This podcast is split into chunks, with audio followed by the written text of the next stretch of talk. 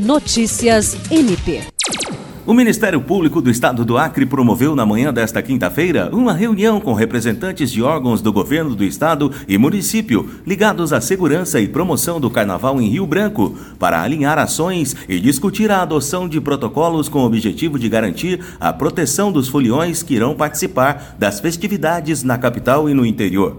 O procurador de Justiça Carlos Maia, nomeado pelo Procurador-Geral de Justiça Danilo Lovisaro para responder pelo grupo interno do MPAC denominado Carnaval da Paz, que acompanhará as ações relacionadas ao carnaval, afirmou que um dos focos é a proteção de grupos vulneráveis, como crianças, adolescentes, mulheres e transgêneros. William Crespo, para a Agência de Notícias do Ministério Público do Estado do Acre.